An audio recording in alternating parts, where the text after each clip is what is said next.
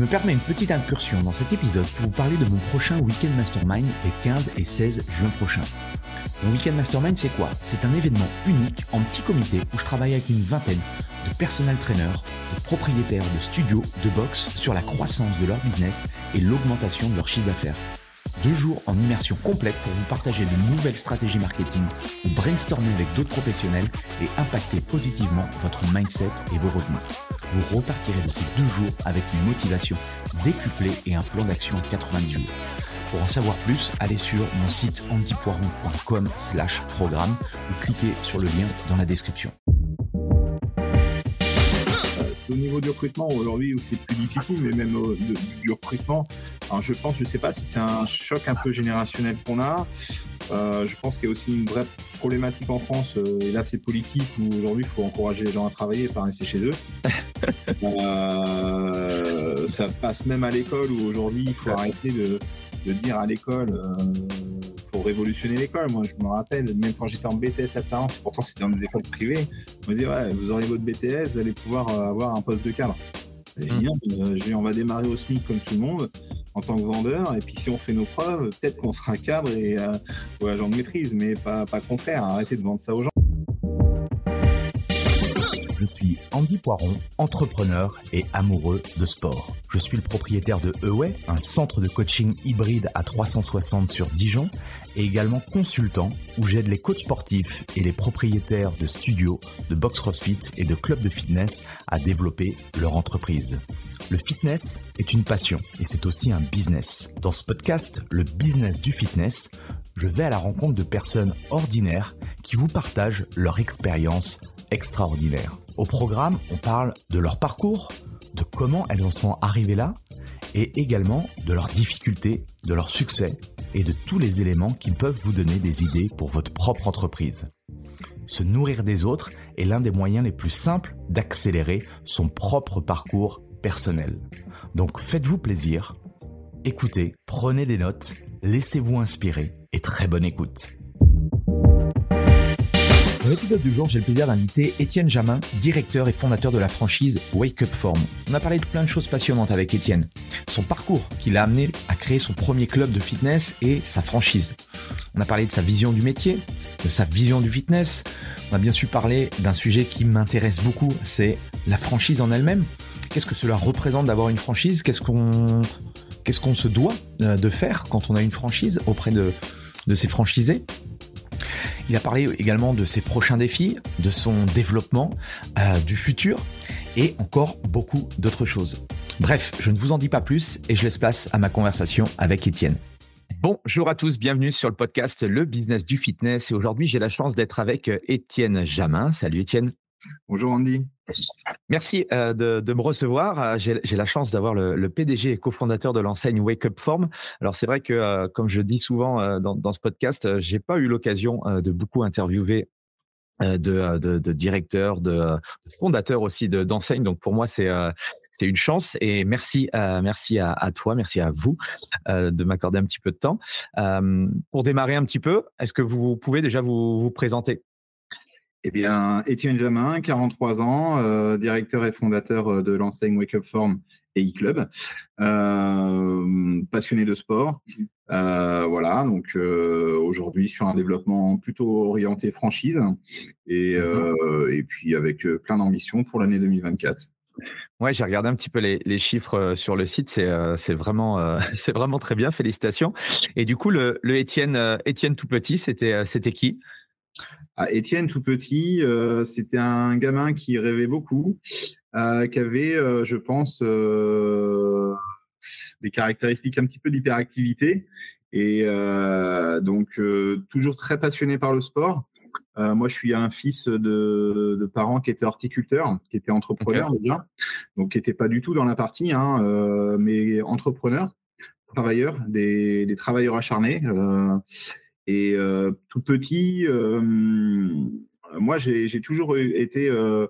Ma mère me disait souvent d'ailleurs, tu es dans la lune, mais je rêvais beaucoup. Je pense que j'avais un peu de mal à trouver ma place. J'étais assez créatif. Hein.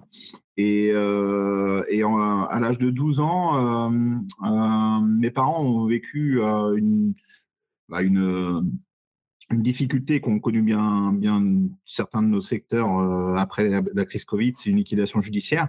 Donc moi, j'ai vu mes parents tout perdre, se faire saisir la maison de mon enfance, etc et repartir à zéro à, près de 40 ans. Et, mmh ça a été euh, quelque part un, vraiment une. Au-delà du traumatisme, je pense vraiment un, un leitmotiv euh, de se dire, bah, en fait, euh, on peut vivre des choses très difficiles et, repartir avec rien et, rebondir. Et j'ai eu l'exemple de mes parents et derrière moi qui étais passionné par le sport, ça m'a ça m'a aussi beaucoup challengé dans le sport. Euh, J'étais pas quelqu'un avec, je pense, des prédispositions physiques qui permettaient d'avoir euh, le, un très très haut niveau. Moi, je pratiquais le vélo sur route, euh, comme mon frère, et euh, qui était un sport qui, est assez assez difficile, comme tout sport quand on veut le faire avec un, un, certain degré d'exigence et d'implication. Et n'ayant pas, j'ai toujours été très très travailleur. C'est-à-dire que voilà, je voulais avoir le, le, bon résultat, mais je savais qu'il fallait que je travaille énormément. Et euh, donc toujours assez dur au mal, etc. Et, et ce gamin a évolué après vers, euh, en gardant ce mindset un petit peu entre euh, de, de, résilience euh, dans l'entrepreneuriat et j'essaie de m'appliquer ça toujours, tous les jours et encore plus après ce que nous avons vécu qui a été quand même une crise difficile à, à absorber. Et, et, puis voilà, on, on continue d'avancer et, et, le but c'est, je suis un peu un jusqu'au boutiste en fait. je lâche je lâche pas beaucoup et, euh, euh, et, j'aime aller euh, au bout de ce que je puisse faire, en tout cas. Et, cette, cette fibre entrepreneuriale, elle est arrivée tôt dans ton parcours ou, ou ça, ça, s'est fait comment du coup? Bah, En fait, moi, quand j'étais gamin, j'ai toujours été passionné par le sport et, et, et, même l'entreprise sûrement par mon père en fait, euh, euh, qui était quelqu'un euh, dans, dans, son métier qui était assez créatif aussi. Il a commencé à avoir des techniques euh, de plantes euh, euh, de production hors sol, tu sais, sur tablette, etc. Il, était vraiment à, la pointe dans son métier et, je pense qu'il m'a un petit peu donné cette fibre-là, même si moi la terre c'était pas vraiment quelque chose qui me passionnait.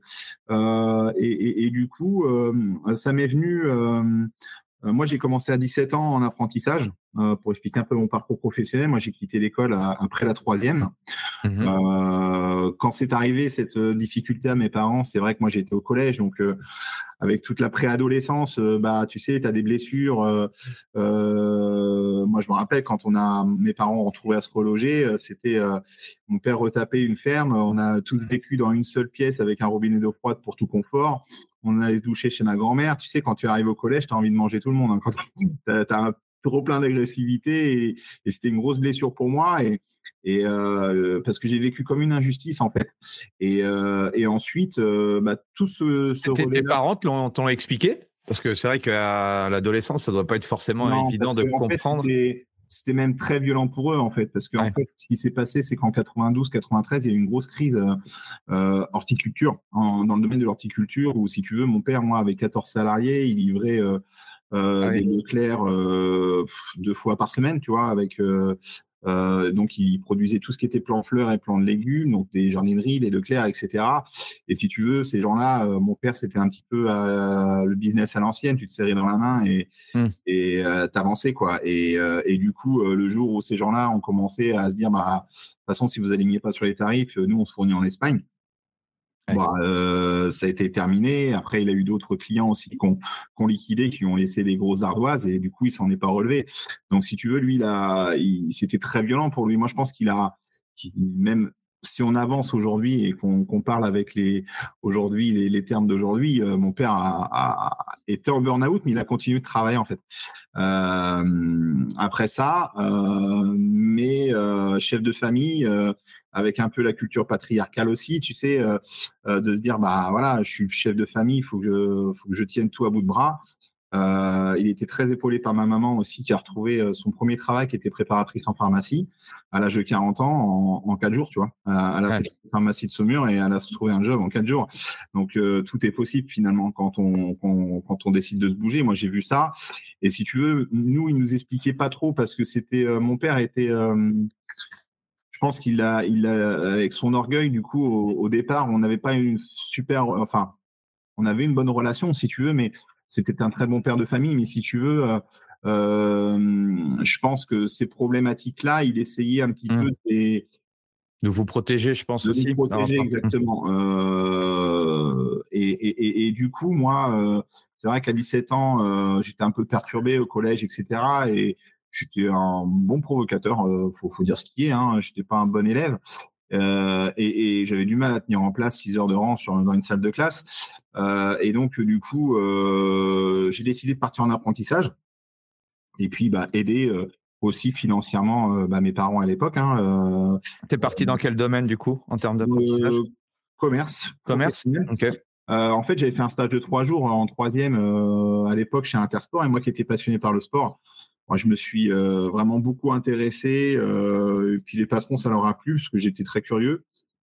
Euh, et donc du coup, bah, j'ai décroché mon apprentissage comme ça. Et puis je suis resté avec Monsieur et Madame Gommier en BEP en alternance, puis en bac pro en alternance, et ensuite en BTS. C'était un peu les premiers démarrage des grands magasins Intersport qu'on connaît aujourd'hui, hein, qui étaient des plus de 1500 mètres carrés. Donc, ils m'ont dit, euh, bah, pour faire ton BTS, ce serait bien que tu fasses un BTS, que tu le fasses en alternance, euh, mais que tu ailles dans un grand magasin. Ce que moi, j'ai connu, c'était un petit magasin de centre-ville pendant quatre ans. Donc, euh, et puis moi, toujours, j'étais dans le vélo, j'étais compétiteur à côté. Donc, je voulais me, me faire un peu à la mécanique cycle, ouais. rayon cycle, etc. Et donc, bah, j'ai trouvé un poste à, chez Daniel Bonamy à l'époque à Chasseneuil-du-Poitou. Mmh. un magasin à 1500 mètres carrés à Chasseneuil-du-Poitou, à côté de Poitiers. Et du coup, j'ai fait deux ans de BTS là-bas. Euh, très impliqué, toujours euh, passionné. Euh, je comptais pas mes heures et du coup, il m'a fait monter responsable de rayon à un deuxième magasin qu'il a monté après à Châtellerault. Et je suis resté deux ans à Châtellerault et après, je suis revenu à Saumur pour l'ouverture d'un grand format avec pas mes anciens patrons, mais ils avaient vendu leur fonds de commerce avec un dossier de CDEC d'ouverture de grands magasins un grand groupe. Okay. J'ai travaillé pour ce groupe-là et à l'époque, euh, ils m'avaient mis responsable de toute la partie chaussures, sport et fitness et sport co. Et euh, j'avais référencé à l'époque, euh, tu vois, Norditrack, des marques qu'on voyait pas beaucoup, Johnson dans, dans, dans mon rayon. Et euh, c'est comme ça que du coup j'ai pris compte, enfin on m'a mis en relation avec avec euh, l'univers fitness du coup. L'univers fitness, j'étais pratiquant en plus parce que dans comme j'avais arrêté le vélo entre temps et je m'étais mis à corps perdu dans les sports de combat, j'avais découvert un peu les salles de gym et etc. Je m'étais un peu passionné et euh, pour ce domaine et, et, et, je trouvais ça génial les salles de sport parce que je pouvais regrouper toutes mes passions pouvais aller faire euh, du vélo euh, en faisant du bike, de la musculation, des sports de combat, et je trouvais ça génial. Et en fait, en, en 2008, j'ai quitté ce magasin pour rentrer chez Johnson Tech France, qui à l'époque cherchait des commerciaux parce que, en fait, avant, les, les machines étaient vendues par des multicartes. Et j'ai repris tout le secteur Ouest-Bretagne. Euh, et euh, bah, ça a pas mal marché. Après, j'ai été responsable grand compte pour euh, tu vois, des enseignes euh, qui naissaient à l'époque, qui ont, même eu des croissances incroyables. Et s'ils n'avaient pas fait n'importe quoi aujourd'hui, ils auraient été des maîtres dans le fitness. C'était Urban Gym. Mmh et, et, du coup, c'est vrai que moi, j'avais, je visitais beaucoup les clubs, j'allais voir les indépendants, etc. Et, et, et c'est vrai que euh, au fil de mes tournées, je m'étais rendu compte que à l'époque, le marché n'était pas encore très très structuré. Alors oui, structuré énormément dans les dans les grandes villes, mais pas dans les euh, dans les petites villes moyennes ou dans les villes plutôt rurales. C'était à quelle année ça? euh, C'était, euh, tu vois, 2008 à ouais. À ouais 2000 même 2007 à 2011 quoi. Ouais. Mmh et, et, donc, du coup, je m'étais rendu compte quand même que c'était il y avait des choses à faire. Donc moi, j'étais plus dans, avant de vendre des machines, c'était euh, connaître un petit peu, euh, bah, comme un bon, un bon commerçant. Hein, tu, tu, recherches vraiment les besoins. Euh, le marché, ouais. Qu'est-ce que, qu'est-ce que sont les valeurs des, qu'est-ce qu'ils veulent apporter à leurs clients, quelle expérience ils veulent apporter à leurs clients, quelle orientation, c'est quoi leur périmètre concurrentiel. Et, j'étais un petit peu dans, le conseil vis-à-vis de ça, tu vois, par rapport à des clients. Donc, j'avais des bons clients, euh, j'avais bien, bien cartonné. Hein. Matrix était content parce que j'ai plusieurs fois été euh, euh, meilleur commercial de France au sein de l'équipe. Et, du coup, du coup, à l'époque même, on livrait même nos clients, tu vois. Ça, c'était arrivé, les mecs qui t'achetaient un parc cardio, euh, tu vois un 20 mètres cubes, tu allais livrer, quoi. Euh, donc, on, faisait tout. Et euh, mais c'était génial, hyper enrichissant. Et puis, moi, j'ai, en fait, ça s'est fait bizarrement. Moi, j'ai monté mon premier club en 2009. Parce que, bah, à l'époque, Matrix, c'était pas très, très connu. Les gens connaissaient Johnson, mais pas partout. Et du coup, je m'étais dit, bah tiens, je vais faire aussi un, ça va me permettre aussi de faire un showroom des machines. Et, euh, et je l'ai appelé Wake Up Form euh, parce que euh, pour moi, ce marché il avait besoin d'être réveillé. Ok. Et euh, Wake Up, c'était aussi euh, toutes les valeurs de rester debout, euh, se prendre en main, tout ce que moi, je, dans le branding, me semblait important de, de, de préserver. Et puis, et puis en 2013, chute du groupe Urban Gym. Euh, qui a qui avait euh, fait euh, il y avait près de 70 clubs quand même en France hein, c'était c'était mon grand compte. Et puis je m'étais rendu compte ça faisait en fait ça m'a fait un rappel sur le passé tu vois. Je voyais des gens qui galéraient vraiment qui avaient vraiment été plantés par l'enseigne. On s'occupait pas d'eux ils allaient être saisis etc et moi ça m'a rappelé tu vois tout ce qu'avaient vécu mes parents et c'est des drames familiaux il y a des gens ils ont vraiment connu des drames familiaux et, je me suis dit, euh, je me suis dit que bah vas-y, t'as un, as un nom qui plaît, euh, euh, qui passe bien, euh, t'as as un, vrai un, vrai bagage, euh, une vraie expérience. Euh, t'as toujours eu envie d'entreprendre. Bah vas-y quoi. Et du coup j'ai décidé de partir de chez Matrix. Euh, et puis, euh, je suis allé dans le bureau à Denis Daillon à l'époque. Je lui avais dit, bah, écoute, euh, il m'a posé la question, bah, tu, tu veux faire quoi? Bah, J'ai dit, bah, ouais, bah, je vais partir et puis je vais, je vais lancer ma, ma, ma boîte et je suis capable de faire bien mieux que ces gens-là et pour, pour lancer l'enseigne. Et je suis parti comme ça. Et euh, je suis reparti, je suis reparti de zéro hein, parce que quelque part, c'est bien beau, mais fallait, fallait vraiment c'est ça aussi l'entrepreneuriat. C'est ce que, souvent ce que beaucoup de gens oublient. C'est c'est faut mettre les deux pieds dedans et, tu pars sans filer quoi. Mmh. Je suis parti d'une très belle position hein, que j'avais chez Matrix, hein, j'avais un très bon très bon revenu, etc. Mais c'est aussi euh, quand tu n'as plus l'adrénaline et de te mettre un peu en danger, d'essayer de construire quelque chose et puis bah, j'avais ça euh, qui m'a qui m'a qui m'a dit allez, je m'entendais bien avec certains franchisés d'Urban Gym. Et je leur ai proposé de me suivre dans le mouvement. C'est parti comme ça. Et puis euh, on a monté rapidement euh, le réseau à une dizaine, douzaine de clubs. Et puis et puis ensuite c'est parti à, développer au départ en licence de marque. Et puis maintenant, on est passé, après dix ans d'expérience, dans une vraie transmission d'un savoir-faire avec la franchise. Excellent. Donc, une opportunité de marché. Tu crées ton le, premier Wake Up voit le jour euh, dans quelle euh, dans quelle ville? Saumur, ma ville natale. Saumur. Ça s'est fait bizarrement parce qu'en fait, j'avais un client, euh, enfin un gars qui tenait plusieurs salles, dont une à Saumur, et il tenait plusieurs salles à 50 km à la ronde. Et du coup, je l'avais rencontré et si tu veux, il m'avait reçu, mais avec ouais, j'avais l'impression d'être d'être un bébé, quoi. Tu vois, le monsieur, il me faisait la messe. Euh, quand je lui disais que bah faudrait peut-être investir dans des tapis un peu plus récents, ce qui mettait des tapis, c'était des tapis de chez Decat, tu vois, euh, c'était du jetable, quoi, tu vois, et ça me faisait mal, tu vois, pour lui. Je lui dis, bah attention, le jour où vous allez avoir un concurrent qui va arriver avec une offre sérieuse, ça va vous faire tout drôle. Et en fait, il m'a jeté, mais quand je dis il m'a jeté, il m'a jeté. Euh, alors j'étais vraiment dans la bienveillance en lui essayant de lui, lui faire comprendre qu'aujourd'hui le marché est structuré et que et qu'on pouvait plus bosser à à l'ancienne, quoi. Mmh. Euh, et, il m'a jeté, mais euh, en me disant, ça fait 30 ans que je suis dans le métier, euh, c'est pas un, un, branleur comme toi qui va, qui va m'apprendre mon métier. Donc, je suis parti comme ça, et puis je suis rentré du rendez-vous. Et, et j'ai dit à ma femme, j'ai dit, c'est bon, on va monter un club à Saumur, parce que il m'a fatigué. Et, et, du coup, bah, c'est parti de là. et, et j'ai monté mon premier club en 2009 à Saumur. Émilie, ma compagne, euh, euh, était gérante du club. Et puis, euh, au départ, on était sur un, sur un concept un peu comme Keep Cool, tu vois, un coach à l'intérieur, mais sans cours collectif. Il n'y avait pas de, pas de cours mmh. collectif. Et en fait, on s'est rendu compte que pour nous, c'était pas la finalité. En fait, pour moi, dans un parcours sportif, alors c'était, tu vois, à l'époque, le taux de pénétration en France, c'était 4,5%, je crois. Si je reprends un peu les chiffres, c'était ça. Et, du coup, on, pour moi, il fallait accompagner au-delà de ça dans le parcours sportif. C'est vrai que les gens au départ, ils vont partir à découvrir de la machine, etc., avoir un peu de suivi, mais dans leur parcours, après, ils aiment bien toucher à, aux cours collectifs, etc. Donc après, on a mis les cours collectifs en place. Et le but, c'était vraiment d'augmenter aussi notre rétention client.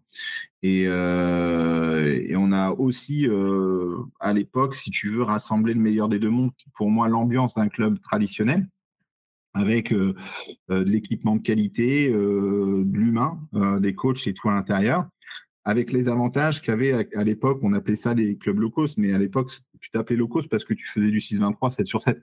Mmh. Euh, et en fait, euh, j'ai dit, bah oui, effectivement, le sport, c'est de la liberté. Et c'est peut-être au club traditionnel, des fois, de glisser un peu vers ça pour proposer à, des clients qui, qui, ont besoin de cet avantage pour, euh, pour, pour, pour pouvoir faire plus facilement du sport et consommer leur abonnement.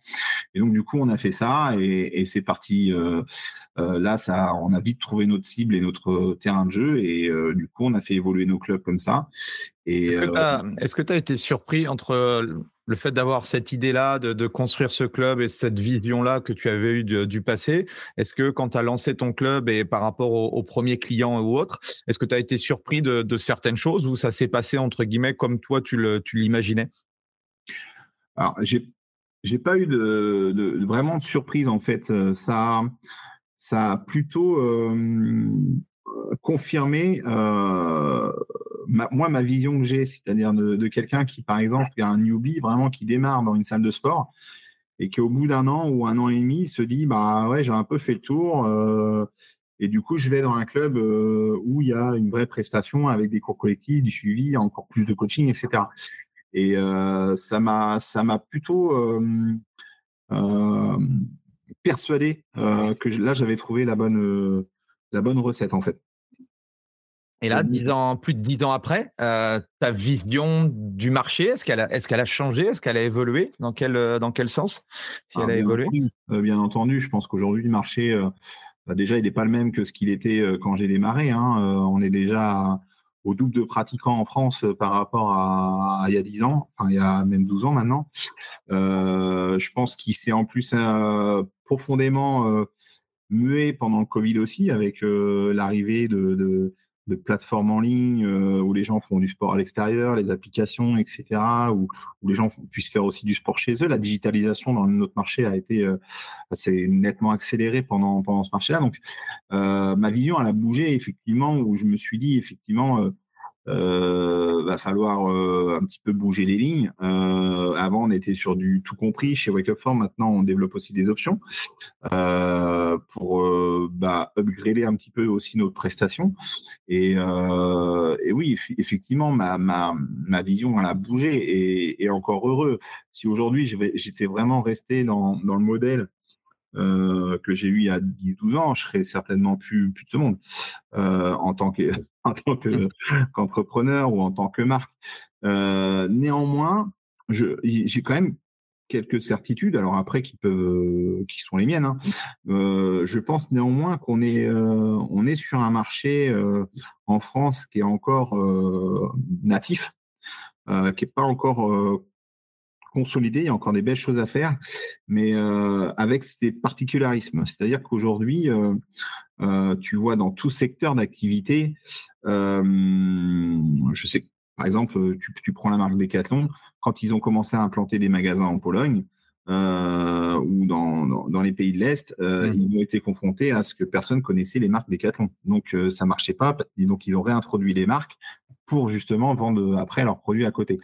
Et ben là, c'est un peu pareil. Je pense qu'en France, dans le fitness, il y a quand même le particularisme où on, est, on reste des latins de, de, culture et on aime, on aime l'échange et l'humain. Et, je pense quand même que euh, si on arrive à faire des clubs avec un vrai accompagnement euh, euh, et de l'humain, notamment dans les zones de province où on n'a pas une densité urbaine est énorme, donc tu peux pas te permettre aujourd'hui de faire renouveler 70% de ta clientèle. Tu dois plutôt être sur un taux de, mmh. un taux de rétention de 70% de tes clients. Euh, ça, c'est une certitude que j'ai. Où je pense que euh, justement, euh, il faut qu'on continue d'aller d'appuyer là-dessus après, c'est comment l'améliorer sans faire exploser effectivement le business model avec une masse salariale pléthore, etc. Donc, donc voilà, c'est ça, c'est les quelques certitudes que j'ai. Aujourd'hui, c'est sûr que tu peux plus simplement mettre des belles machines dans un club, un beau cadre, et tout doit être pensé. la circulation, les équipements, la qualité des équipements, euh, on voit aujourd'hui des enseignes euh, etc., qui font des, concepts même architecturaux très chiadés, tu vois, euh, pour être Instagrammables. Donc tout ça, il joue énormément. C'est-à-dire que c'est-à-dire qu'aujourd'hui, il faut vraiment tout, tout penser. On peut plus faire des clubs de bricoleurs comme on, mmh certains euh, l'ont fait euh, il, y a, il, y a, 12 ou 15 ans. Euh, moi, j'ai vu des clubs, quand je livrais des clubs chez Matrix, des fois, et les clubs étaient en préouverture et même pas le sol de poser, m'ont posé les machines avant que le, club soit fini en travaux. C'est pas les machines aujourd'hui qui font venir forcément les clients. Ça va être un concept global. Et c'est là où ça a un petit peu, ça a aussi un peu évolué, quoi. Les, les défis pour toi, le, pour avoir justement, euh, vous avez expliqué, licence de marque, euh, franchise. C'est quoi, ça a été quoi les, les, gros défis euh, pour, pour partir d'un club et puis monter, monter une franchise? Les plus gros défis que tu as rencontrés au cours de ton, de ton, bah de, voilà, de, de l'organisation et tout? Bah, Disons que quand tu arrives à, à 28 ans, présenter un, un business plan d'une salle de sport en 2008, le premier défi, c'est de trouver un financement. non, mais c'est vrai, c'est. Euh, je pense qu'on a un secteur malheureusement où il, s'est passé tellement de choses euh, euh, que le, code APE est un peu blacklisté. Hein, mmh. Pour vous dire ce qui est auprès des organismes financiers, ils ont encore des, ils ont encore vraiment des, comment dire, des, a priori sur, euh, sur nos activités, sur notre secteur. à, juste titre, hein, sur certains trucs. on ne peut pas leur donner tort. Euh, aujourd'hui, c'est vrai que euh, le, premier défi, ça a été un peu ça. d'être accompagné. donc, on a beaucoup autofinancé notre développement aussi hein, avec nos propres trésoreries. c'est un peu frustrant parce qu'on dit, bah, au bout de 12 ans, on, a quand même de la confiance. Donc euh, voilà, mais euh, on a l'impression que voilà, même si on a un savoir-faire euh, qui est prouvé, on a plus de 10, 11 ans de bilan, etc. ah oui, même, même aujourd'hui, c'est encore malgré le. Des preuves, bien entendu. donc maintenant, ça, va quand même mieux. Hein, mais ça, c'est des, premiers défis. Après, c'est de bien s'entourer. Euh, faut bien s'entourer, faut, faut trouver en fait, dans, dans, le développement, aujourd'hui, je fais beaucoup plus attention à l'attache des valeurs de la boîte. Mmh. C'est-à-dire qu'il faut vraiment que les personnes. Euh, je préfère pas euh, signer si c'est pour signer, en fait. Moi, je suis pas du tout dans, dans et encore plus maintenant. Je l'étais pas avant, mais je suis, je le suis encore plus maintenant. en fait, je pense que quand tu es franchiseur et que tu transmets ou même, euh, même en licence de marque, à la limite, on devrait aborder le, sujet du recrutement. Euh, il, faut, il faut des, des, personnes qui adhèrent à tes valeurs. Sinon, euh, oui, c'est l'image, c'est l'image de la marque de, l'image. Et, en fait, mmh. et en fait, maintenant, je, je suis beaucoup plus. je préfère te dire, hein, j'ai eu des candidats, mais je préfère pas signer si, si vraiment je sens qu'il n'y a pas des valeurs qui sont communes, quoi et qu'on ne se rejoint pas sur, euh, sur euh, une direction de marque, euh, sur une politique commerciale, etc. Comment tu le vois, ça, du coup? Comment tu arrives à le détecter aujourd'hui? Bah, Aujourd'hui, bah, déjà, on a tout un cursus un cursus euh, avec le prospect. Euh, euh, on, fait des, plusieurs échanges, des, questionnaires un petit peu où on va pouvoir, ça va pouvoir nous permettre un petit peu de, de cibler un peu les valeurs de la personne, qui il est en termes de, c'est quoi son mindset, tout simplement. après, après effectivement. On cible aussi davantage par l'apport. Moi, des fois, je me suis arraché pour des gens qui avaient à peine 20 000 balles d'apport. J'arrivais à leur sortir des clubs. Euh, et, au final, euh, quand ils ont commencé à gagner un peu d'argent, ils ont dit voir, en fait, c'est pas grâce à toi. Tu vois, c'est donc euh, on a eu, on a eu pendant le Covid, on a vécu un truc un peu un peu bizarre. je vais pas m'étaler parce qu'on a une procédure là-dessus, mais mais c'est là où je, me suis confirmé qu'il fallait qu'il fallait vraiment qu'on qu'on muscle notre jeu sur le recrutement et qu'aujourd'hui, si en fait si, les personnes sont je sens pas des personnes qui sont attachées à des valeurs comme la loyauté euh, euh, avoir un bon management être bienveillant avec ses équipes euh, être rentable oui c'est bien mais tu peux faire du business proprement avec tes fournisseurs etc bah c'est ça reste à la porte quoi. Clairement moi je fais pas fais pas des clubs et je signe pas avec des franchisés pour les mettre non plus à la casse donc, euh, si je sens que c'est un peu fragile euh, et, que ça, parce que c'est un défi d'entreprendre, même si on est accompagné par une franchise, euh, il faut être solide. Et, et donc, du coup, je préfère pas signer, en fait. C'est qui aujourd'hui le, le, persona que tu recherches? C'est des gens qui sont issus du milieu C'est pas des gens? Enfin, moi, si voilà, je suis intéressé par par la franchise, comment comment comment comment ça se passe? Alors, c'est pas forcément être du milieu, en fait. Euh, moi, je, je, en fait, je m'attache aux personnes. Comme je te dis, j'aime bien rencontrer plusieurs fois nos, nos, candidats, etc. Euh, leur demander ce qui est important pour eux, c'est quoi aujourd'hui, pourquoi ils vont vers ce métier-là et pourquoi, pourquoi ils ont envie de monter un club de forme. Euh, si quelqu'un me dit demain, oh, moi, c'est juste pour la rentabilité, c'est pas forcément le, le, profil qu'on recherche.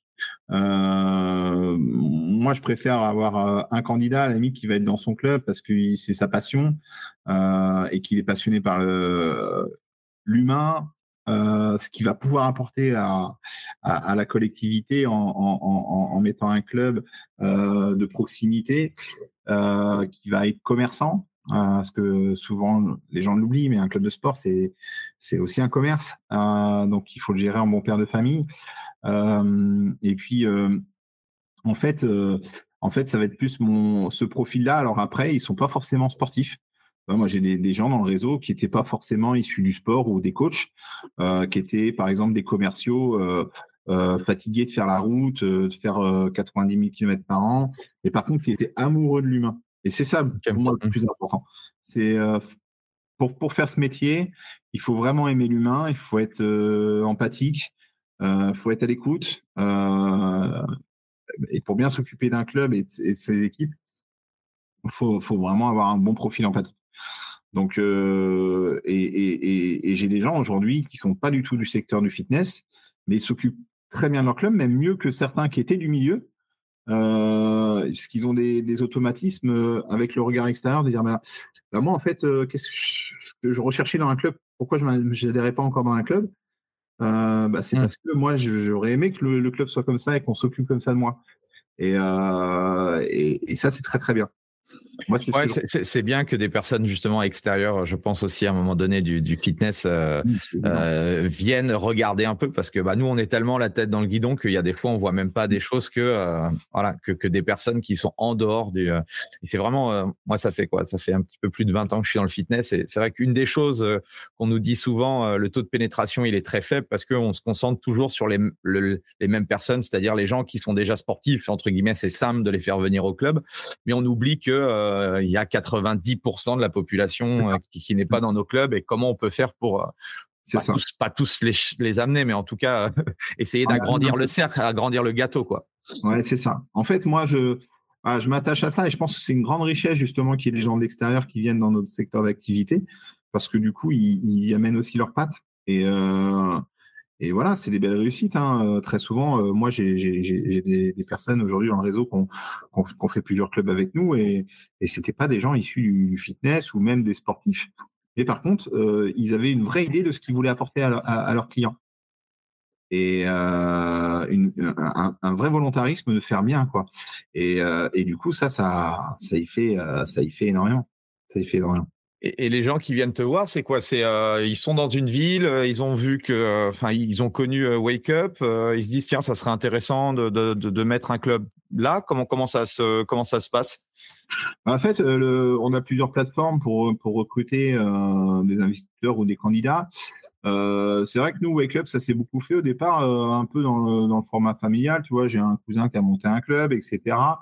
et puis et puis ensuite ça j'ai des gens aussi qui avaient des clubs indépendants, euh, qui ont rejoint le réseau parce qu'ils ont vu comment qu'aujourd'hui, entre être indépendant, dépenser euh, euh, beaucoup pour avoir un, minimum de couverture sur les réseaux sociaux, etc. Ils se sont dit, bon, finalement, ça va me coûter moins cher de rentrer dans un réseau et, d'avoir tout un panel marketing, un savoir-faire, pouvoir échanger et partager avec les, membres d'un autre réseau, c'est aussi consolidant. Et, et, donc, du coup, euh, ouais, on, on, on a, euh, c'est assez, c'est assez disparate. Mais euh, moi, j'ai démarré, ouais, j'ai démarré. Il y, a des gens qui étaient même adhérents dans nos premiers clubs. Puis ils se sont dit, bah ouais, euh, on a vu que vous vous débuts au plié. j'ai volonté de partir rejoindre ma femme dans cette région, etc. Et, et voilà, ça démarre comme ça. C'est souvent des gens même qui ont, qui ont quand même goûté à l'ambiance d'un wake-up. Ouais. On a, aujourd'hui en franchisé, on a des, personnes euh, qui étaient adhérents. Euh, tu vois, euh, ma dernière franchisée, là, Elodie, qui a ouvert Ali sur la Sorgue, a, connu la marque et le concept par le club qui était implanté à Saint-Denis-de-Provence. Donc voilà, ça lui a plu. on s'est rencontrés plusieurs fois et puis puis après, bah, elle a vu qu'en fait, nous, on était assez diligents dans nos actions. Hein, que je l'ai assisté pour trouver le local, euh, assisté à, dans, toutes les étapes. J'étais là à son installation de club, euh, pendant les travaux, etc. Et du coup, on l'a vraiment assisté. Et du coup, c'est, c'est euh, voilà, aujourd'hui, c'est une vraie, une vraie belle réussite. Mais après, on a aussi des gens qui étaient coachs, euh, qui au départ euh, voulaient monter un club en indépendant. Mmh parce qu'en en fait, les gens des fois se disent ouais de toute façon euh, les franchises euh, c'est c'est pas pour nous euh, nous on, on est professionnels du métier on, tient à cette indépendance etc ce qui est, ce qui est tout à fait louable. Mais ce qu'ils oublient souvent c'est qu'il reste des commerçants indépendants même s'ils font partie d'un réseau de franchise et, et moi je je tu vois je je m'inspire beaucoup de ce que j'ai connu chez Intersport pour qui j'ai bossé pendant 11 ans et Intersport est, est, la marque numéro un dans le monde, hein, par ailleurs. Souvent, peu de gens le savent, mais c'est quand même euh, la, marque numéro un dans le monde en termes de magasins de sport. Et, euh, et, et, et, du coup, euh, chaque magasin a quand même sa politique commerciale, etc. Euh, ils n'ont pas non plus plus d'imposition que ça, en fait. Sauf qu'ils ont. C'est une franchise Intersport? Ouais, Non, c'est un, un, un, groupement. Ah, un groupement, ok. C'est un groupement. mais ça reste, ça reste, voilà euh, des gens qui sont sous une même bannière, mais euh, une même bannière avec des mêmes valeurs. Euh, mais par contre, ils ont, au sein de leur, magasin un cadre, mais ils peuvent apporter aussi certaines choses dans leur politique commerciale. Et moi, je me suis beaucoup inspiré de ça parce que du coup, même si je faisais partie d'Intersport, moi, tu vois, j'ai pu référencer des marques comme euh, qui n'étaient pas au catalogue, mais euh, de la centrale, mais euh, qui étaient des marques que moi je voulais apporter techniquement dans, dans le magasin, en running Mizuno, tu vois, des, des, marques comme ça.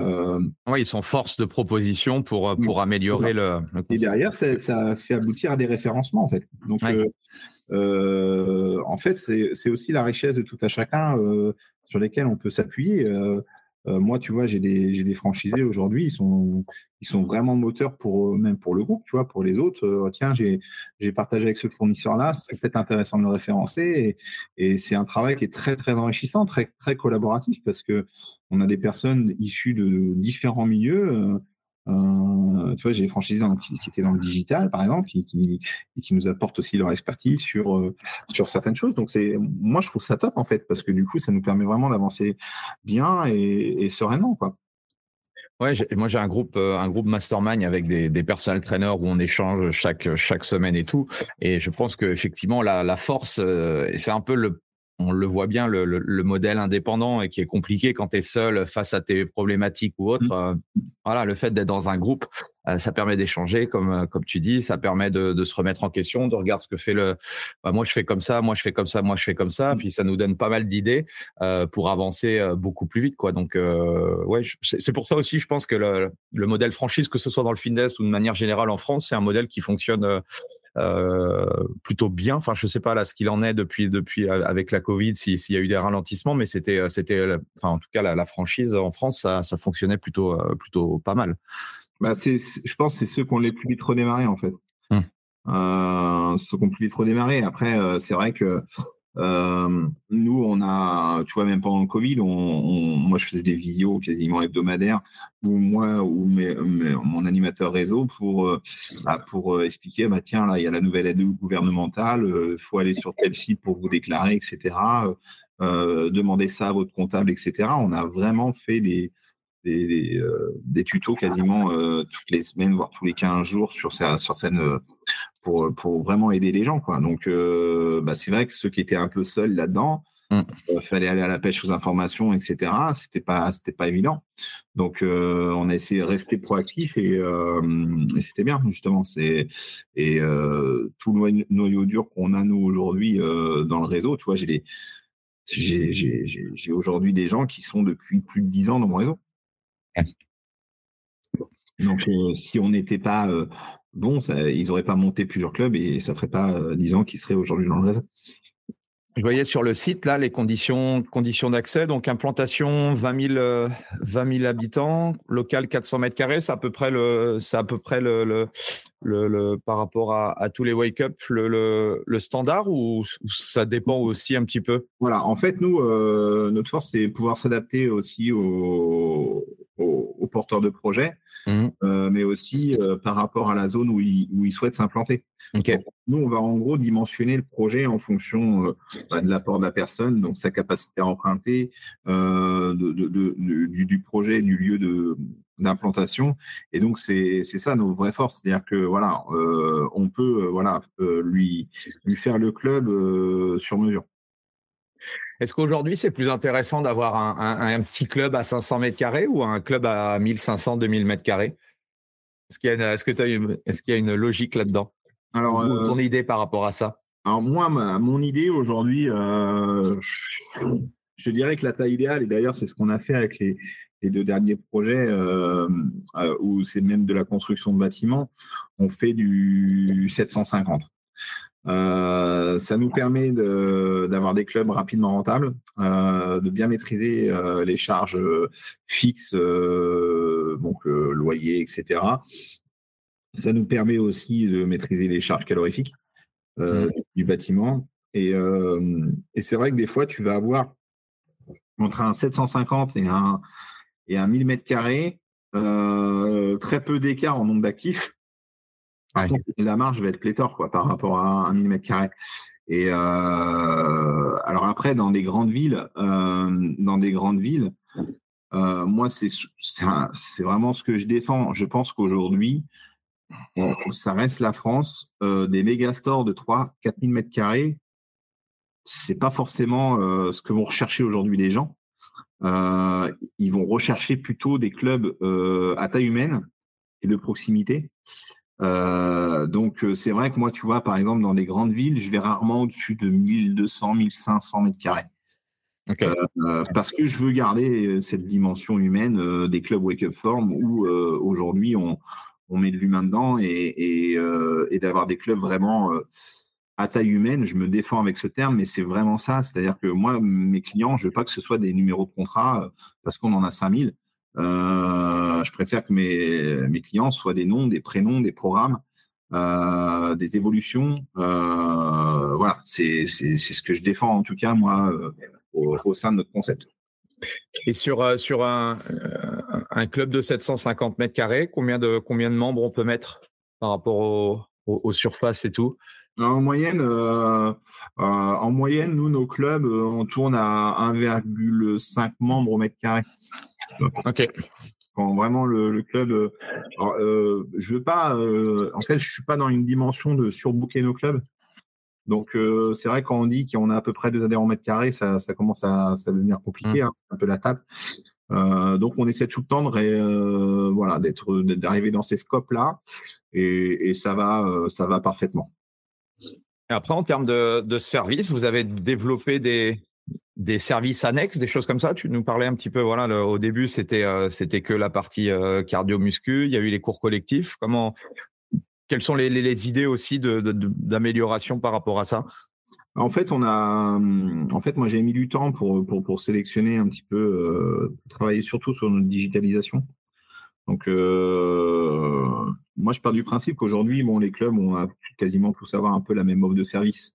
Ce qui va se défendre derrière, c'est le parcours client. Mmh. Quel parcours va avoir le client quand il va évoluer au sein du club? Donc c'est vrai, par la digitalisation, moi, mon objectif du digital, c'est grâce au digital de faire plus d'humains. Je m'explique. C'est-à-dire que sur des tâches qui sont chronophages, euh, euh, la tâche commerciale, par exemple, faire une visite de club, euh, expliquer les, différents services, etc., je pense qu'aujourd'hui, les gens s'attendent à peu près à ce qu'ils vont avoir en termes de notion de service dans un club. Donc, s'ils peuvent conclure une vente sur un site Internet, ça me va très bien. Par contre, quand il a conclu sa vente, qu'il a un rendez-vous avec le coach où, euh, on va pouvoir, euh, à sa première séance, euh, évaluer son potentiel, cerner ses besoins, lui faire un programme et d'avoir vraiment une prise en charge du client.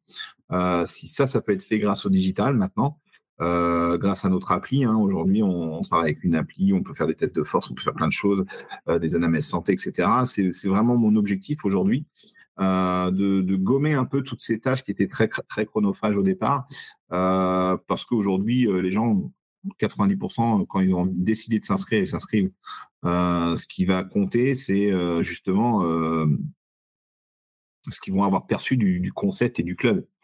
S'ils ils vont dans un club où ils perçoivent que c'est c'est juste, je viens m'entraîner je mets mon casque et, et je me casse. Euh, voilà. Après, si c'est euh, si c'est euh, un club où ah tiens, on m'a dit, on, m'a on m'a accueilli, on, m'a demandé voilà quels étaient mes objectifs. J'ai fait une séance voilà où j'ai été encadré. j'ai passé un super moment en cours collectif. Et puis bah, quand je suis parti, on m'a dit au revoir et euh, ça m'a donné envie de revenir. Moi, je, voilà, c'est ce que j'essaie de défendre en, termes de, de, de, parcours client. Après, on a développé des options euh, au sein de Wake Up Form avec euh, des outils tels que, tu vois, de l'impédance métrie, euh, euh, où on met en option ce parcours santé avec une, une option à, 10 euros plus par mois. Et ensuite, on a le e-club corner, euh, qui sont un circuit e-gym, euh, euh, pour, que les gens puissent tester aussi, tester le renforcement musculaire avec, avec le, la solution e-gym, où là on est à 15 euros de plus par mois. Et puis on développe aussi tout ce qui est des options de cross and box, où on a fait des espaces avec des cours euh, des cours travaillés euh, euh, CrossFit et puis boxe, mais sans opposition, où c'est également des options. Voilà. Donc, on, cultive un peu le small group training à travers ça et, ça marche bien. Et, du coup, c'est bien parce que en plus, les coachs, voilà, ils, ont un public en face qui est vraiment en recherche, quoi. Et, donc, du coup, il ne fait pas ça juste pour essayer ou par dépit. Là, ils sont vraiment en recherche de ce type d'activité toutes ces, tous ces services euh, annexes. Donc là, si, si moi j'ai le j'ai l'offre de groupe, euh, il y a un système de réservation, tout ce qui est tout ce qui est système de réservation en ligne et tout, tout est. Euh, ouais. Vous avez. ok. En fait, on a fait. on a vraiment accéléré sur le digital pendant le Covid. en fait, moi, j'avais un cahier des charges. J'avais un cahier des charges, donc j'ai rencontré beaucoup hein, de gens avec des, des applis déjà, déjà en main sur le marché. Et en fait, ce qui me chagrinait un peu, si tu veux, c'est que alors moi, des fois, je peux paraître quelqu'un qui prend beaucoup mon temps pour le décisionnel. Donc, je sais que des fois, quand tu es en tête de réseau, bah, tu as des franchisés, ils sont prospectés par des, euh, par des commerciaux. Ah bah si, mon appli, elle est géniale, etc. Et ce qui m'embêtait, c'est que certains choisissaient tel outil, l'autre un tel, etc. Et on n'avait pas une certaine uniformation euh, de, de, mode, modélisation de travail. Ils étaient pressés de, de, prendre une application, mais au final, quand ils, ils ne se servaient qu'à 10% de leur outil enfin les capacités de leur outil. Et, moi, je trouvais ça un peu, euh, un peu ridicule, quoi. Et donc, du coup, euh, c'est vrai qu'on a pris notre temps et, euh, on a travaillé sur notre cahier des charges pour, pour vraiment avoir une appli et choisir la meilleure appli qui, pour nous, parce que quand tu choisis un outil, il faut pas le choisir juste parce que on me fait un peu pression, mes, mes, mes, affiliés me font un peu pression. Il faut absolument que je prenne tel ou tel, ou tel outil. Il faut mmh. rester droit dans tes bottes et de te dire, moi, voilà, c'est ce que je souhaite apporter euh, dans la longévité du concept et dans la, dans la stratégie digitale du concept. Et c'est là où, euh, où là, j'ai vraiment voulu appuyer. Et du coup, euh, on est passé en franchise parce qu'on a mis tout un écosystème avec le digital au, sein de, au sein de Wake Up Farm. Et en fait, quand on a mis l'application en place, si tu veux, bah, tout le réseau a adhéré. Et, au final, ils ont tous augmenté leur panier moyen. On a mis tout le système de réservation en, API full avec, euh, avec Réservania, parce qu'on bosse avec Réservania sur la partie gestion. Et du coup, euh, on a travaillé avec cette application. Et euh, aujourd'hui, les clients ont, vraiment un club dans leur poche. Quoi. Et du coup, sur, euh, pas, sur, euh, sur 10 personnes, enfin 10 prospects, il y en a combien qui, euh, qui achètent directement online et combien de personnes qui achètent directement dans le club en question? Bah, on, est encore, ouais, on est encore beaucoup sur la vente en club quand même. je pense qu'aujourd'hui, les gens aiment quand même bien voir sentir l'ambiance. Oublier qu'un club, ça reste un lieu aussi d'échange de rencontres. Donc, euh, mais euh, les ventes en ligne augmentent. Euh, on a fait une progression 37%, je crois, cette année sur les ventes en ligne. Mmh. Donc, c'est plutôt pas mal. Donc, on voit que c'est en train de migrer, notamment auprès de la génération Z. Aujourd'hui, eux, ils font tout sur, sur le téléphone. Ou, donc, donc avoir un Surtout que, ouais, pardon, je te coupe, mais surtout que les, statistiques en plus que, que, j'ai eues, c'est que bah, quand c'est toi qui, qui regarde un petit peu les différentes options, tu as, souvent tendance à en rajouter plus dans ton panier que si tu étais avec euh, la personne à l'accueil en train de dire Ah bah tiens, je vais peut-être pas prendre ça. Alors que là, tu es devant ton smartphone, hop, tu cliques sur les options et généralement le panier moyen est plus important ça. Euh, quand c'est toi qui, qui euh, entre guillemets, ton propre commercial. Quoi. Ils sont dans le salon et du coup, ils se disent Oh bah ouais, tiens, je ils ont le PC sur les genoux ou la tablette et puis ils se disent bon, tiens je vais je vais tenter ça euh, euh, sans sans engagement de durée parce que nous on a plusieurs formules mais dont notre formule phare c'est le sans engagement de durée parce qu'elle était en place dès 2009 chez nous. Euh, et donc du coup c'est une formule qui fonctionne très très bien. Et et donc ouais c'est c'est quelque chose on va continuer d'appuyer effectivement sur sur de la vente en ligne d'accélérer en tout cas ce, ce parcours là et le, le, coaching, personal training, vous avez testé? Il y a des. Il y a des, il y a ah, c'est, un, gros débat chez, nous. Ah, euh, alors, le personal training, moi, je, je suis convaincu qu'aujourd'hui, euh, euh c'est, des choses qu'il faut mettre en place et qui, peut, qui peuvent être bien pour un club. Euh.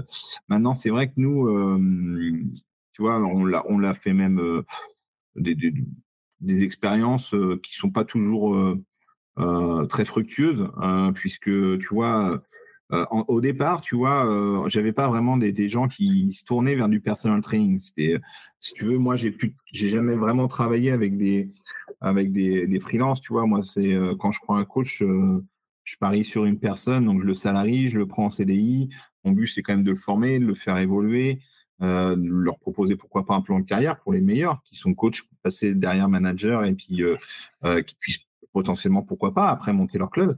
Euh, donc, j'ai toujours essayé de travailler comme ça. Et, et, du coup, on n'avait pas forcément des profils qui étaient vraiment tournés sur du personal training. Puis, n'en avait pas forcément le temps aussi. Euh, j'ai commencé à avoir des coachs euh, qui veulent faire du personal training, parce qu'ils disent tous, ouais, on va être coach, faire du personal training, on se met sur Instagram, ça va marcher tout seul.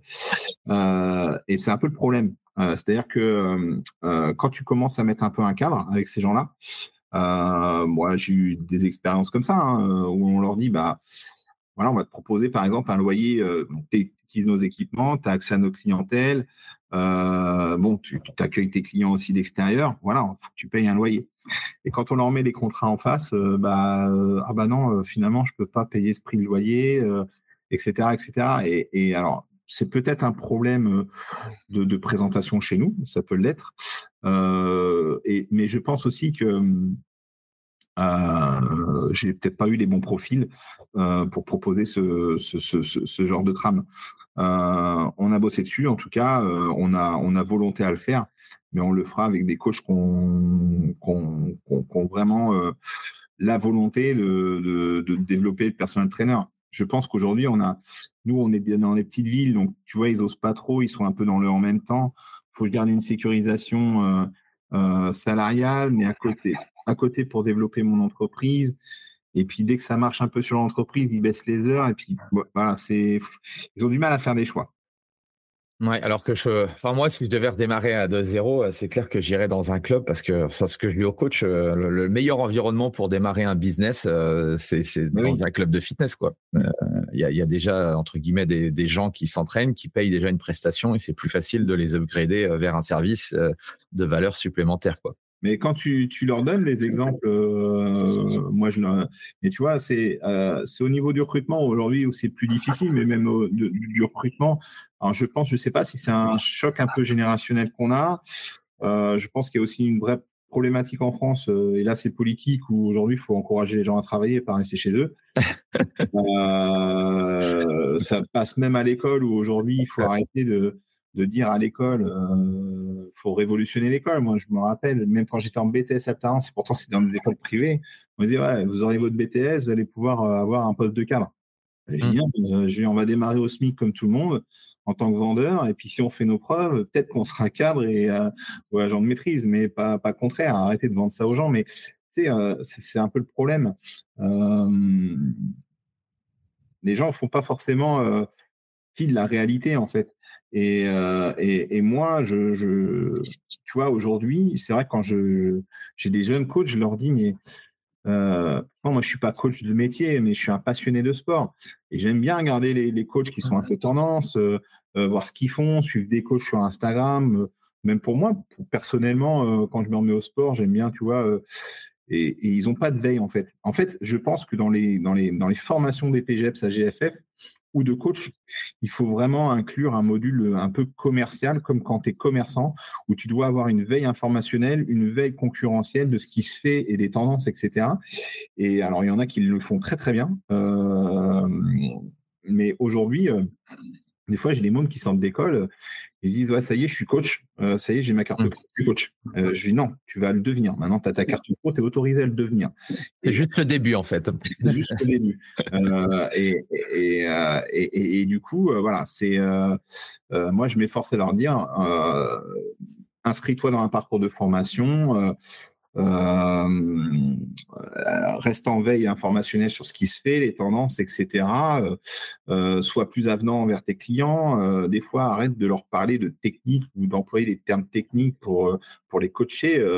ils ont juste besoin de passer un bon moment avec, toi et que tu leur expliques avec un langage qu'ils puissent assimiler. Et, mais bon, tout ça, c'est voilà, je pense qu'il faut, il faut créer des passerelles entre nos métiers en fait. Je pense que des fois, euh, moi, c'est ce que j'ai dit dans certaines écoles, il faut, faire intervenir des responsables de clubs qui sont peut-être pas coachs, euh, parce que des fois, on a du mal à les manager parce que euh, du coup, ils disent ouais, mais toi, tu es commercial, tu n'es pas coach, tu connais pas mon métier. en fait, c'est des vrais mmh. passages qu'il y a à faire. moi, des fois, en tant que directeur d'enseigne, j'arrive dans des clubs pour faire la visite qualité, et puis bah, je leur dis, je leur dis, mais là, ton accueil, il est pas bon, quoi. Mmh. Ah, mais c'est pas mon travail. Ah, écoute, si un petit peu quand même, tu vois.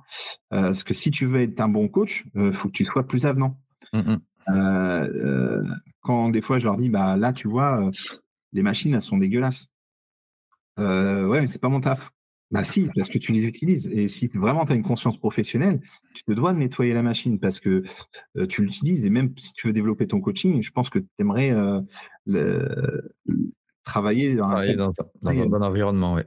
Et, mais tu vois, c'est, je pense qu'il faut casser un peu ces codes-là. Et, mais bon, après, euh, euh, voilà, ça se passe bien. Euh, ça se passe bien, mais c'est vrai que c'est quelque chose que j'ai un peu procrastiné le, le, personal training, la mise en place du, du, PT.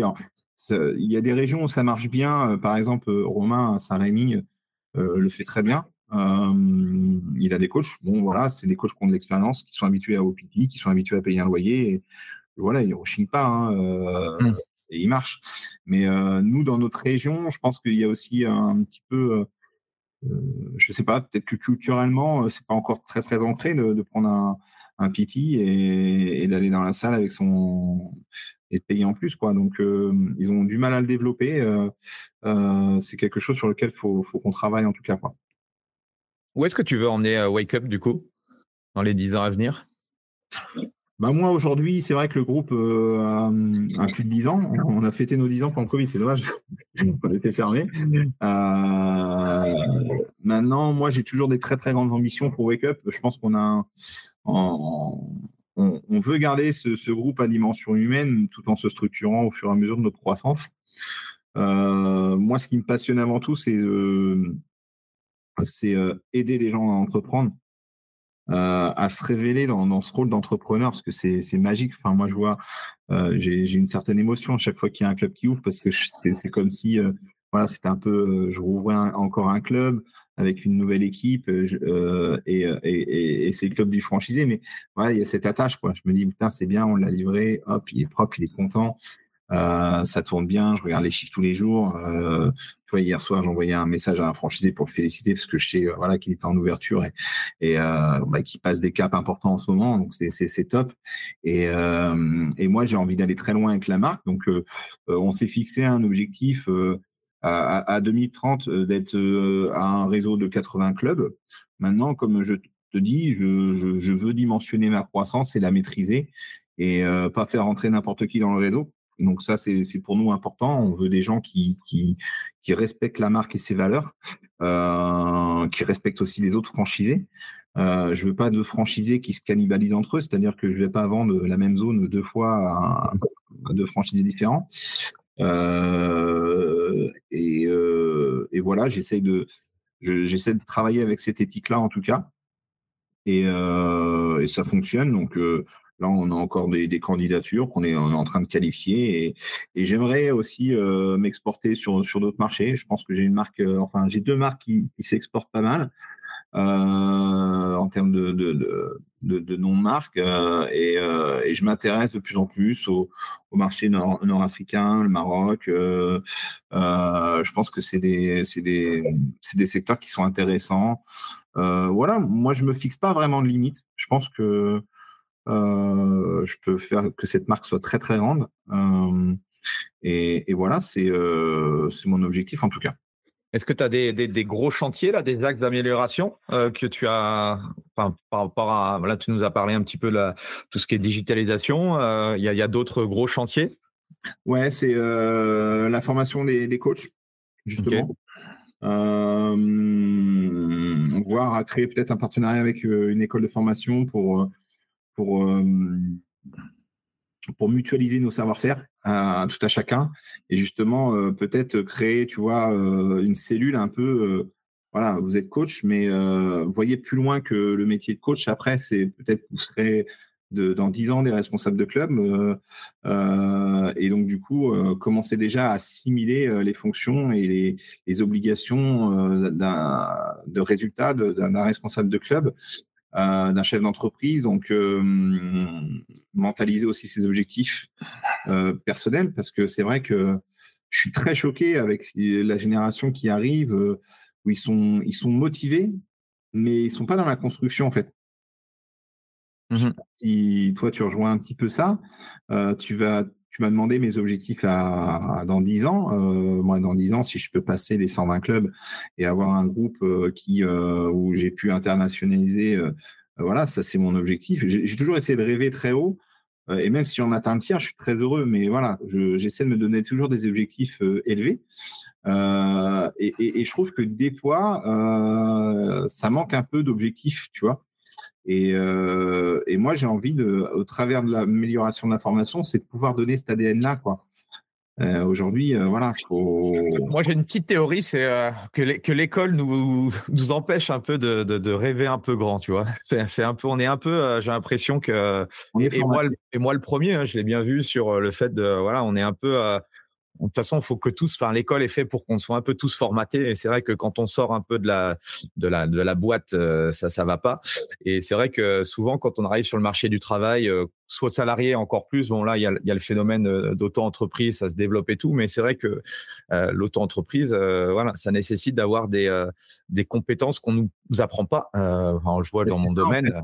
C'est vrai que tu vois, écouté dernièrement un, un, truc qui est passé, un extrait d'un interview de, Tony Parker, mais il a raison.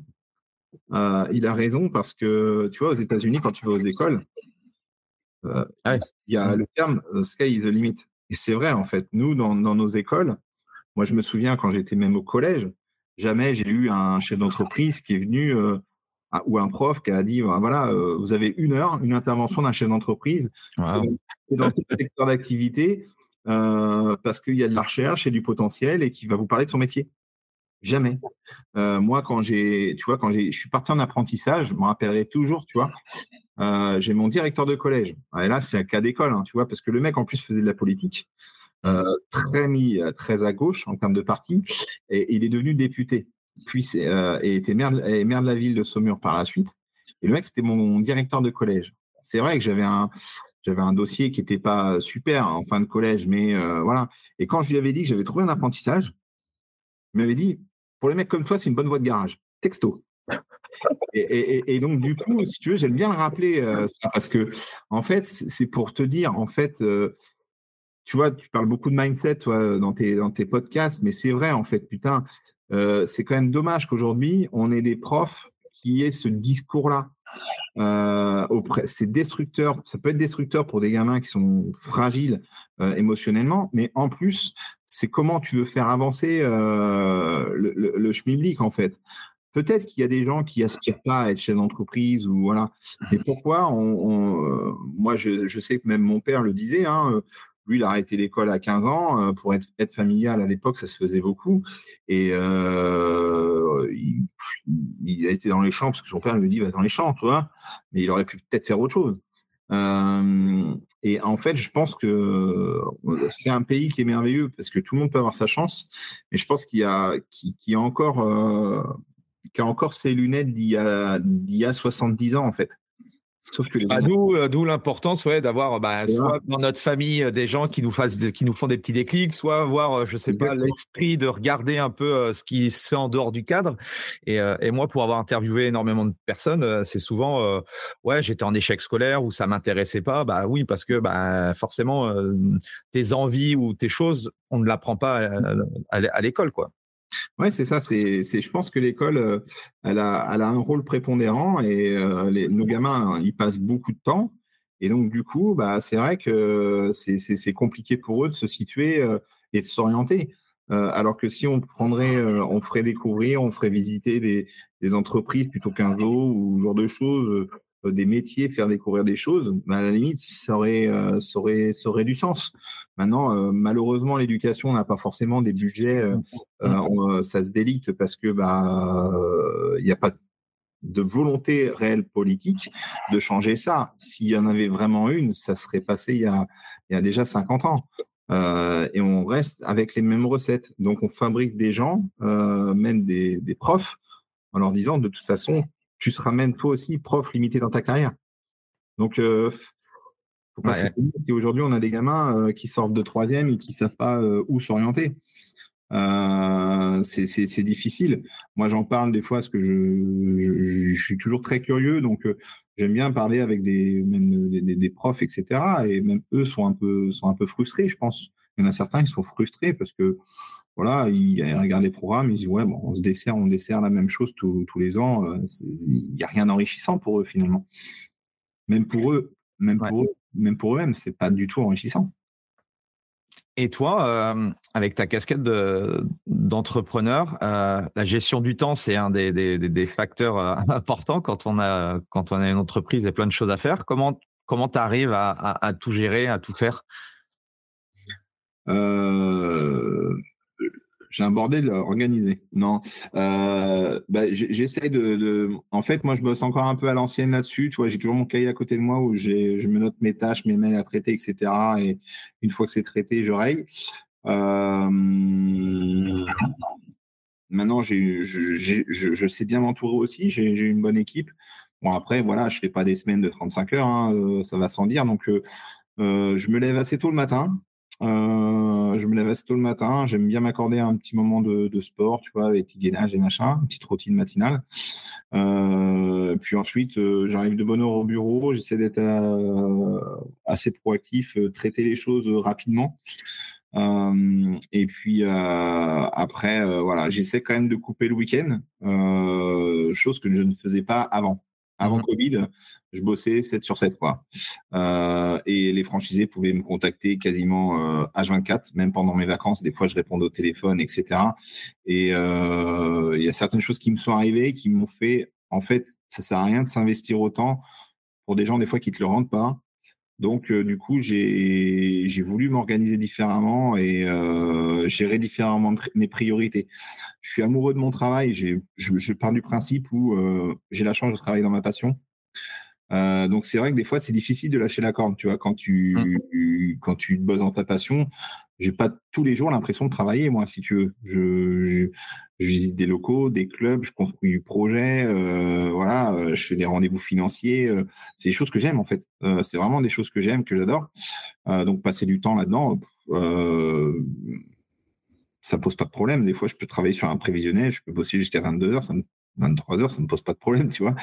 Mais, mais voilà, c'est, je dirais que je suis assez, dans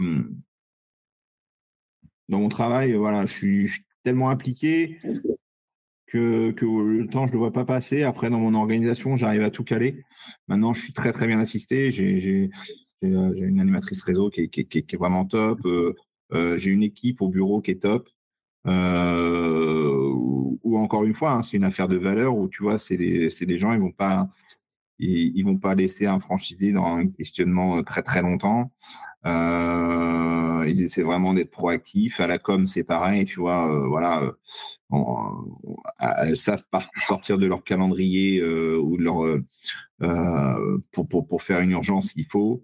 faut pas que ça se multiplie, mais voilà, on, mmh. mais voilà. Donc après, voilà, c'est, tout est structurel. C'est-à-dire que là, quand tu as un réseau d'une trentaine de clubs, c'est acceptable. mais on, voilà, on construit notre team aussi en fonction de, de, la croissance. Combien d'ouvertures prévues pour 2024 sur les, ceux qui sont actés là, euh, Sur ceux qui sont actés, on devrait sortir entre 6 et 8 ouvertures. Là. Ok. Et euh, pour, pour ceux qui sont, euh, qui sont intéressés du coup par, par, par la franchise, comment, comment ça se passe? Où est-ce qu'on les, où est qu'on les dirige? Où est-ce qu'ils doivent aller? Bah, Nous, on a un site internet où vous pouvez prendre contact directement avec moi. Euh, c'est moi et, Sandra, mon, assistante, qui, mon animatrice réseau qui, reçoit les mails. Euh, ensuite, euh, entretien. En, général, le premier entretien, on le fait assez rapidement en vidéo. ensuite, rencontre dans un club. On visite des clubs pour montrer un peu le, concept. et puis ensuite, voilà, échange sur le partage des valeurs. Euh, et puis euh, bah, par la suite, euh, voilà, toute la partie contractuelle. Et puis après, c'est immersion dans des clubs pilotes, assistance donc de notre part sur toute la construction du business plan, de l'étude de zone, du prévisionnel, du dossier bancaire.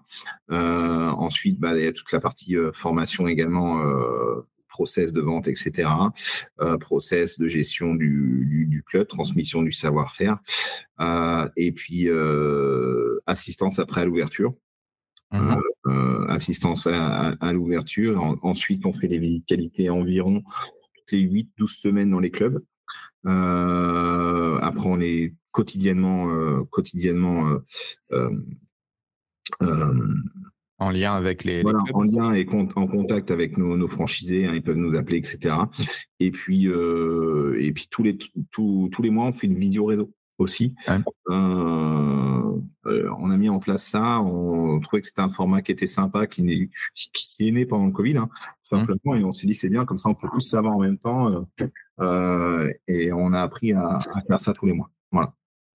Bon, il va falloir que tu viennes du côté de chez moi parce qu'il n'y a rien du côté de la Bourgogne là. Ouais, c'est euh, bah, des candidatures qu'on n'a pas qu'on n'a pas trop eu. Alors après, c'est vrai qu'aujourd'hui on, a des candidatures euh, bah, parce que il y a aussi des gens qui, souhaitent euh, qui, ont des clubs indépendants, mais qui commencent à voir quand même que ça se tend vers du réseau. Donc ils, sont intéressés parce que c'est vrai que des fois faire partie d'un groupement de plusieurs indépendants, on garde son enseigne, on n'a pas non plus la même force euh, marketing qu'une seule et même euh, marque.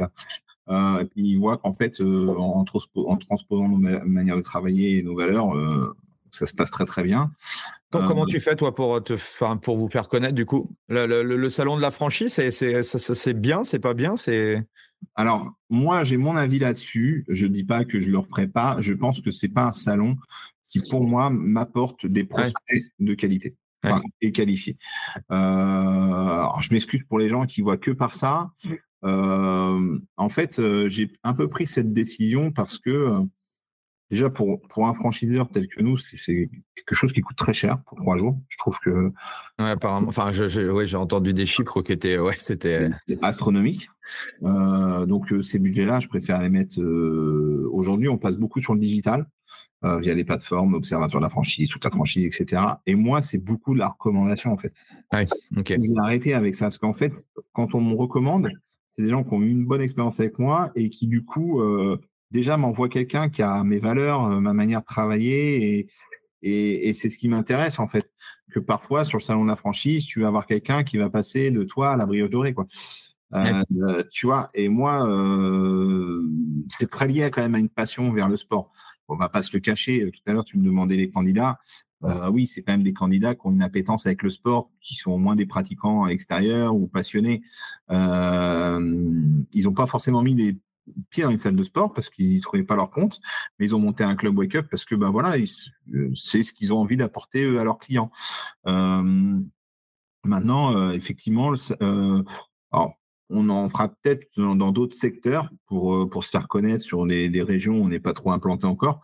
Mais euh, je préfère encore garder cet acte de recommandation, euh, de visibilité. Tu vois, j'ai des gens qui me contactent comme tu l'as fait par LinkedIn aussi, parce qu'ils ont, vu mon profil, mes posts, etc. Et, et tu vois, il y a, il y a une adhésion à des valeurs et à, des, une manière de penser, tu vois. Donc, euh, donc voilà, moi en général, ça, ça, se passe comme ça le recrutement. C'est pour ça que je je j'ai pas euh, j'ai pas envie euh, d'être la marque qui va signer 40 clubs à l'année. Mmh parce qu'il faut les absorber, parce que dans, ça, ça, te pose plein de problématiques de croissance aussi. Euh... Ah, c'est grand mot à la mode, scaler, mais à un moment donné, si tu scales trop vite et que ah, tu n'arrives pas à absorber, euh, ouais. J'observe, bon, euh, après, il y, y, a des gens très très doués, hein, euh, qui ont un pouvoir de persuasion énorme, etc. Mais après, le, le, le problème de, de, grandir trop vite, c'est c'est derrière l'adhésion à ton groupe, à ta marque, à tes valeurs euh, qui, en est entaché. On en a fait aussi, nous, euh, l'Amérique sur certains dossiers. Donc, euh, aujourd'hui, voilà, je, me concentre à, voilà, à ce que je sais faire, c'est du, voilà, comme je t'ai dit tout à l'heure, du, sur-mesure, m'adapter, euh, d'être assez agile et, voilà, de, faire rentrer des gens dans notre réseau qui, qui, sont des gens simples, avec des rapports humains euh, de proximité. Et moi, c'est ce qui m'intéresse. J'emploie souvent le terme wake up from family, mais ouais, c'est ce que je recherche. Dans une famille, on peut, on peut se dire les choses sans forcément se pourrir. Euh, mais on a un objectif commun, on a un nom commun et, et des valeurs communes. Quoi. Après, si euh, ces valeurs, euh, bah, tu n'as pas envie d'y adhérer, bah, euh, tu fais pas partie. Ouais, c'est clair dès le début. quoi. C'est ça. C'est ça. Eh ben merci Étienne en tout cas pour, euh, pour ce partage. Est-ce que, euh, est-ce que tu aurais une ressource à nous, à, nous ou un, un, livre que tu partages à tes collaborateurs ou à tes franchisés ou, euh, ou autres? Ben Moi, je suis, alors, je suis pas un grand lecteur. Euh, bon, après, je, je, regarde beaucoup euh, si les actus, etc. moi, tu vois, je, ici, il y, y, a des livres qui sont, il y a, y, a, des romans que j'aime bien. Il y a le Comte de Monte Cristo qui est pour moi ouais mes best-sellers. Euh, c'est une histoire que j'adore. Euh, la résilience, euh, ça, ça me parle beaucoup. J'aime beaucoup 20 milieux sous les mers aussi. Mmh. Un livre que j'ai lu pendant mon enfant, enfin enfant et que j'aime bien des fois relire, qui est, qui est sympa. Et puis euh, après, euh, il y a la stratégie de l'océan bleu aussi, ouais, c'est un très bon livre, ouais. Mmh. Un, qui est un bon livre euh, pour structurer un petit peu son, son axe d'entreprise, euh, sa stratégie d'entreprise, euh, qui, qui, est bien. Euh, après, moi, j'aime beaucoup lire aussi euh, les parcours de chefs d'entreprise ou des parcours de sportifs, tu vois. Parlais de Tony Parker tout à l'heure. Ouais. Il y a les histoires, tu vois moi, j'avais lu Il n'y a pas que vélo dans la vie de Lance Armstrong, euh, euh, genre de choses, parce que je trouve que ça reste des belles histoires de résilience, malgré euh, bon, toutes les histoires qui y a eu par la suite. Euh, mais ça reste des histoires quand même euh, de, résilience euh, autour de la maladie, du sport. La, force mentale, c'est là où, je vais essayer de reprononcer un peu de temps là-dessus, mais je trouve que euh, via le mental, on peut, on, on, peut surpasser plein de choses finalement. Et, euh, et on on n'imagine pas ce qu'on peut, ce qu'on peut, la force qu'on est capable de, de, ressortir de son mental. Et, euh, tu t'es posé un moment des questions sur, euh, il y a eu, as eu des moments de doute avec Wake Up? Bien sûr. Ouais. Euh, bien sûr, j'ai eu des moments de doute. J'ai eu des, des, des, des, moments de doute parce que euh, en fait, sais, des fois, quand tu, tu, tu considères, tu estimes beaucoup des gens et, et, et que tu as, des histoires qui, bon, c'est, je vais pas m'étaler comme je te l'ai dit tout à l'heure, mais c'est, tu te sens vraiment trahi, tu vois, parce que moi, je suis quelqu'un d'assez humain et voilà, quand on me trahit, ça, mmh. ça me pique un peu au vif quand même, tu vois. Et, et, et, du coup, j'ai, eu des doutes parce que, alors, c'est pas des doutes sur mon produit, sur euh, ma marque, etc. Mais j'ai douté de moi-même sur peut-être ma manière d'amener les choses la manière de travailler, en fait. Je me suis dit, peut-être que bah, faut que tu sois un peu plus requin comme les autres, quoi. Mais ça ne me ressemble pas. C'est pas moi. Mmh. Euh, c'est pas moi. Donc, euh, j'ai en fait j'ai beaucoup j'ai eu des problèmes privés aussi enfin des, des épreuves tu sais j'ai perdu ma maman pendant le Covid avec tout un truc qui s'est monté euh, avec un associé et tout. C'était, ouais, c'était un, ça, ça, ça a été sympa, mais pour le coup, euh, je pense que si on te présente une épreuve, c'est que, bon, moi je suis croyant, mais euh, c'est que le, tu vois, Seigneur, il sait que tu vas la surmonter, tu vois. Mmh. Donc du coup, bah, ça m'a fait du bien et je pense que ça m'a fait me remettre aussi en question même vis-à-vis de ma famille, tu vois. Tu te recentres énormément sur les, sur les, les vrais tiens, tu vois. Pas les mmh. gens qui sont là juste parce qu'ils peuvent ressortir de l'avantage de toi, en fait. tu sais, quand tu réussis, moi, j'ai réussi et j'avais des gens qui gravitaient autour. Mmh. Euh, et ah, Étienne, tu peux, tu peux me filer un coup de main, tu peux me faire un papier pour la banque, s'il te plaît, euh, machin, etc. Et tu vois, bon, bah, t'es sympa, tu dis allez hop, on avance tous ensemble, on y va, etc. Puis quand c'est ces mêmes personnes qui étaient euh, au petit soin avec toi tant qu'ils pouvaient se ressortir de l'avantage de ta part, euh, et quand tu leur demandes quelque chose, il n'y a plus personne. Alors, profit, et puis tu leur dire, non, mais là, euh, non, c'est même pas leur demander quelque chose. Non, mais là, tu vois, stop, tu vois, à un moment donné, arrête de tirer un peu sur, sur la corde, quoi, tu vois. Et que, non, là, tu vois, je suis plus d'accord. Je suis plus forcément d'accord avec ce que tu es en train de faire. J'adhère pas là, tu vois. C'est un truc que j'ai un peu de mal. Bah, tout de suite, ces gens-là, boum, ils te scrollent comme s'ils scrollaient sur un écran, quoi. Mmh. Euh, et, et, et, donc, du coup, tu vois, c'est pour ça où je te dis, je suis très attaché à la loyauté. Moi, je, je sais ce que je suis, je sais ce que je veux être et je sais ce que je ne veux pas euh, devenir. Mmh. Du coup, euh, je suis très attaché à ça. Et toutes ces épreuves que j'ai traversées là depuis trois ans, qui m'ont vraiment, qui ont quasi, tu vois, même vraiment, je suis pas parti en, dans une dépression, mais si tu veux, j'ai une une phase d'un peu de décompression, tu vois. C'est-à-dire, je me suis dit, voilà, qu'est-ce qui se passe? Euh, Qu'est-ce que je fais là, tu vois? Mmh. Qu'est-ce que je fais? Je vends, la, je vends la boîte, je fais autre chose, euh, parce que là, ils m'ont tous, euh, tu vois. Tu vois, j'ai absorbé beaucoup des problèmes, parce que c'était une éponge, tu sais, quand tu es un peu tête de réseau, les gens n'imaginent pas, mais tu as la pression aussi pour tes affiliés quand ils sont dans la mmh.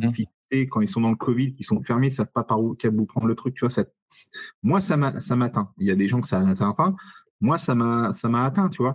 Et, donc, du coup, euh, bah, quand tu absorbes un peu le stress de tout le monde, euh, bah, tu t'oublies, toi, en fait. Mmh et euh, tu oublies les tiens qui sont autour de toi. Et du coup, bah, des fois, tu voilà, tu as une difficulté qui se met devant toi, boum, tu dois la, surpasser. Et en fait, tu te rends compte que ceux qui sont toujours à côté de toi auprès de ces difficultés, bah, c'est des gens que bah, tu passes un petit peu moins de temps avec parce que tu es à fond dans le boulot et en fait, tu es à fond en train d'occuper d'un problème qui n'est pas le tien et que la personne ne sera pas reconnaissante. Et en fait, euh, bah, du coup, euh, ça m'a beaucoup, ça m'a beaucoup recentré. Et, euh, et ça m'a permis vraiment d'avancer. Et, et, là, je suis reparti pour 15 ans. Là. Tu vois et, comment tu fais du coup pour continuer à, à, t'améliorer, à performer? Alors, bah, écoute, moi, en tout cas, je m'informe beaucoup.